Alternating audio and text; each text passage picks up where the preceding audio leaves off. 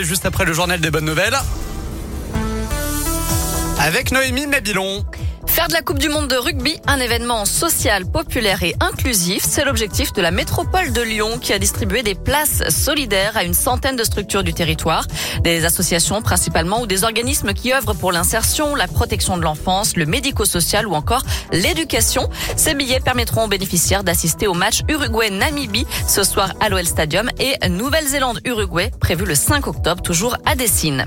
Une belle initiative pour la santé dans la région. La cigarette sera bientôt interdite dans une dizaine de parcs à Saint-Étienne. Mesure prise dans le cadre du plan cancer de la ville.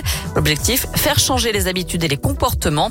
Des mesures déjà prises également ces derniers mois devant les écoles et les crèches de Lyon. Même chose à Bourg-en-Bresse et ce sera mis en place à la rentrée prochaine sur la commune de Beaumont dans le Puy-de-Dôme. Enfin, la seconde main est à l'honneur sur M6. L'experte mode de la chaîne, Christina Cordula, a lancé cette semaine une nouvelle émission, Dressing Challenge. L'idée, c'est d'aider des hommes et des femmes à faire le tri dans leur placard et à leur apprendre à consommer plus intelligemment en ne gardant que l'essentiel et en se tournant vers la seconde main. Une émission qui devrait permettre à tout le monde de prendre conscience des conséquences que peut avoir l'industrie textile sur la planète.